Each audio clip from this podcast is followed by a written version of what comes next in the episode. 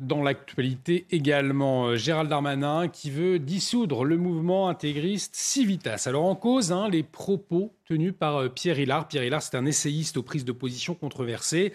Euh, samedi, au cours de l'une des conférences de l'université de Civitas, il a déclaré, alors je vais le citer, la naturalisation des Juifs en 1791 ouvre la porte à l'immigration.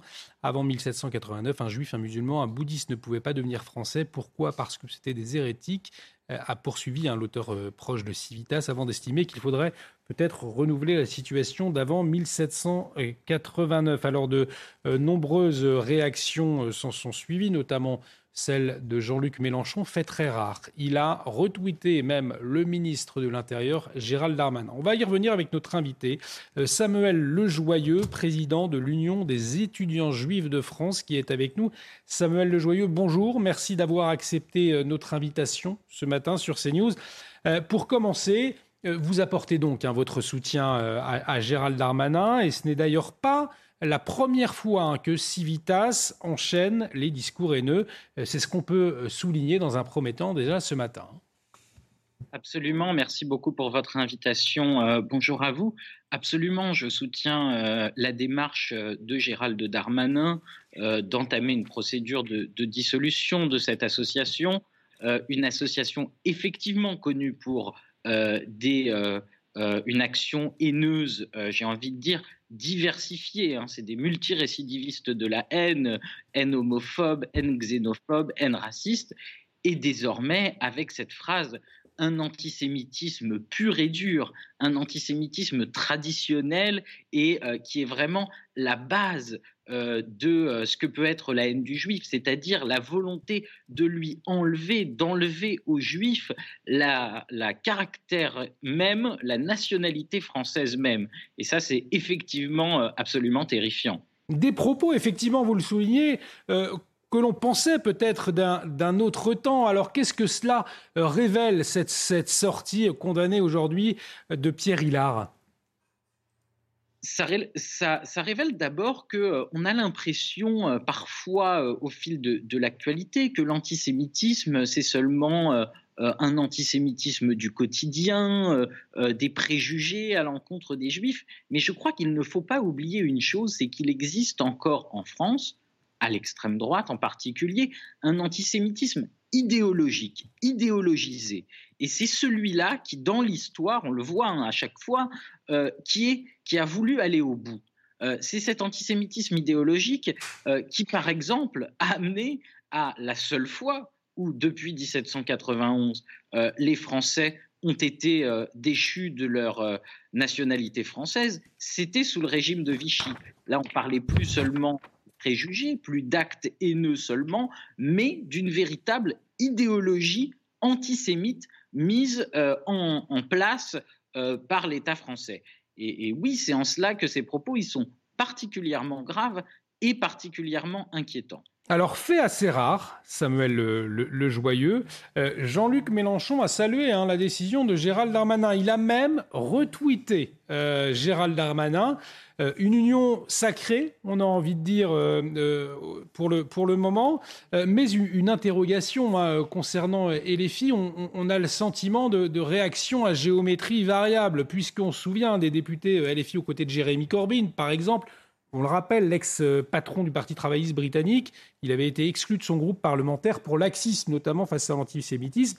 On peut noter aussi plus généralement le silence hein, de l'extrême gauche face à l'antisémitisme des banlieues qu'on a vu euh, lors des dernières émeutes en marge euh, de l'hommage à Naël.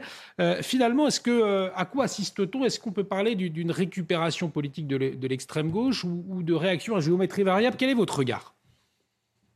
Tout d'abord, mon regard, c'est que le fait qu'il y ait une unanimité dans le champ politique, sauf à l'extrême droite, vous l'aurez remarqué, sur un antisémitisme aussi violent, aussi idéologique, une unanimité face à la convergence des haines de Civitas, qu'il y ait euh, une convergence finalement des réactions, euh, je pense que on ne peut que le saluer. En revanche, on n'est pas naïf. Effectivement, euh, on voit bien que quand il s'agit de ne pas seulement condamner l'antisémitisme d'extrême droite, mais aussi toute une série d'autres formes d'antisémitisme, notamment celui de la haine d'Israël, notamment celui qui vient des thèses complotistes mettant en œuvre l'idée que les juifs seraient supérieurs aux autres, tout cela, évidemment, la France insoumise n'y est pas. Pire encore, le leader de la France insoumise, on s'en souvient euh, euh, lors de la rafle du Veldiv, n'hésite pas à attaquer de façon euh, extrêmement violente le président du CRIF dans ce moment-là. Nous-mêmes, nous sommes actuellement en procès contre Ercilia Soudé parce que le groupe de la France insoumise à l'Assemblée nationale nous avait qualifié après une action militante de plus ou moins suppos de l'extrême droite israélienne. Donc il y, a vraiment cette idée chez LFI que l'antisémitisme n'existerait qu'à l'extrême droite. Donc sur cette affaire en particulier, je suis content de l'unanimité dans le champ politique en dehors de l'extrême droite. De façon générale, je ne suis pas naïf sur le fait que pour l'instant, euh, je ne donne pas à LFI un gage de connaissance euh, et euh, de lutte contre l'antisémitisme véritable. Ils en sont très loin. Samuel Le Joyeux, aujourd'hui, quels sont les, différents visages de l'antisémitisme en France? Comment on, pourrait les décrire?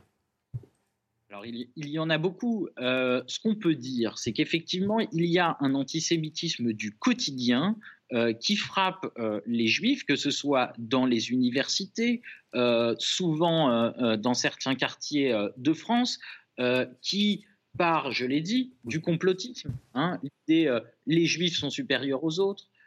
qui vient de la haine d'Israël. Les Juifs sont responsables de tout ce qui se passe en Israël et à ce titre-là, de dire salsioniste à un Juif, ce serait acceptable. Et cet antisémitisme-là euh, il est clairement, euh, euh, et c'est le, le, il n'est clairement pas condamné par l'extrême gauche, voire l'extrême gauche aussi tombe dedans. Et ensuite, il y a un antisémitisme qui est idéologisé, comme je le dis, dans le champ politique. Oui, l'extrême droite, euh, que ce soit avec la réhabilitation euh, euh, du régime de Vichy, ça c'était Zemmour pendant la campagne, que ce soit avec des phrases voilà, qui, font douter du caractère véritablement français et républicain de, des Juifs de France, c'est un antisémitisme qui est ancré dans une idéologie et, il est vrai dans un champ politique qui est en, progression et à ce titre-là extrêmement inquiétant. Il y a évidemment, on ne l'oublie pas, euh, également euh, l'antisémitisme issu de l'islamisme. Quel est, le, plus sournois, le plus difficile à combattre selon vous? Je, ne fais pas, euh, pour ma part, de, catégorie hein, dans la haine. en tant que juif et en tant qu'étudiant juif, je vois bien que tous ces antisémitismes-là, ils sont subis euh, par les juifs, euh, ils sont graves, ils doivent être condamnés. Donc moi, je crois que justement, il ne faut pas rentrer dans ce jeu d'apothicaire de dire oh celui-là serait un peu plus grave que l'autre. Euh, je crois qu'il ne faut pas rentrer là-dedans. Surtout qu'ils ont un point commun. Et, c'est intéressant cette affaire parce qu'il revient sur ce, sur ce point commun, je crois, qui est toujours la logique du bouc émissaire. Euh, je crois qu'on peut juste, alors ça m'a fait euh, me replonger dans les textes euh, de la Révolution française, cette affaire de Civitas et de 1791. Quelques secondes pour citer, alors quelqu'un avec qui on peut avoir de nombreux débats, mais, mais Robespierre qui disait on leur impute aux Juifs des vices, des préjugés l'esprit de secte, mais à qui pouvons-nous les imputer si ce n'est à nos propres injustices? Et je crois que c'est ça l'antisémitisme encore aujourd'hui, c'est de se dire qu'il y a des problèmes dans la société euh, et on va non pas les imputer euh, finalement, non pas réfléchir à trouver des solutions à ces problèmes, mais les imputer à une population, les juifs. Et c'était déjà le problème en 1791, déjà ce que euh, l'Assemblée constituante de 1791 a, trouvé euh, et, c'est cela qui a permis euh, de, donner la nationalité aux Juifs, de cesser cette logique de bouc émissaire à la communauté juive, mais on n'en est jamais vraiment sorti de cette logique-là. Avant de vous libérer, Samuel Le Joyeux, cette dernière question. Gabriel Attal, le nouveau ministre de l'Éducation nationale, pour lui, ça va être un défi, justement, la question de l'enseignement de la Shoah à l'école? Je crois qu'au-delà de l'enseignement de la Shoah, c'est surtout euh, l'antisémitisme à l'école.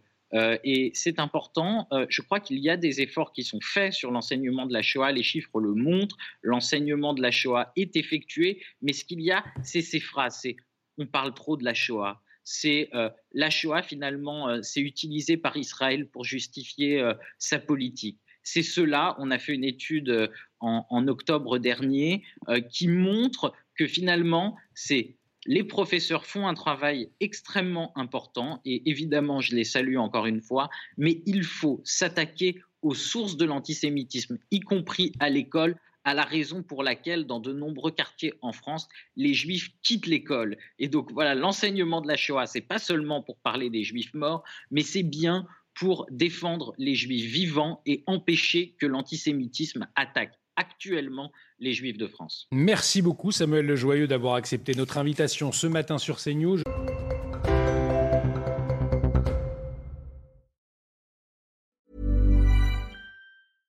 Imagine the softest sheets you've ever felt. Now imagine them getting even softer over time. That's what you'll feel with Bowl and Branch's organic cotton sheets. In a recent customer survey, 96% replied that Bowl and Branch sheets get softer with every wash. Start getting your best night's sleep in these sheets that get softer and softer for years to come. Try their sheets with a 30-night guarantee. Plus, get 15% off your first order at bowlandbranch.com. Code BUTTERY. Exclusions apply. See site for details.